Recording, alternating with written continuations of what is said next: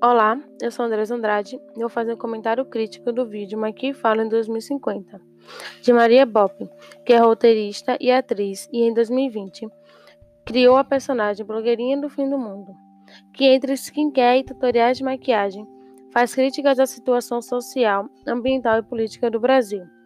principalmente as atitudes tomadas pelo governo no combate da pandemia da Covid-19.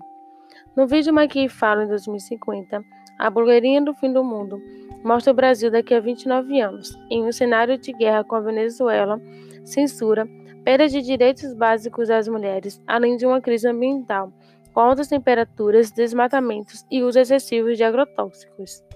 além de uma guerra civil por causa da legalização das armas no país e possíveis novas pandemias sendo tudo isso consequência do grande golpe de 2022, que acabou com a democracia e com a Constituição de 88. Em um vídeo carregado de ironia, Maria Bopp faz a junção da política com o mundo das blogueiras, uma forma de criticar a falta de posicionamento delas, que tem um grande público e muitas vezes se abstém de falar sobre assuntos que são considerados polêmicos.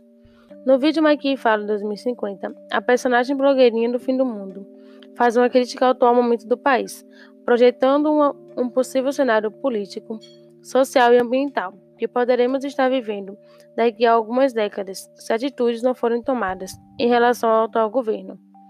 Ela faz críticas ainda a falas do presidente e de seus ministros, que insistem em desrespeitar a democracia e a Constituição. Além disso, mostra a necessidade que medidas sejam tomadas para o cuidado com o meio ambiente.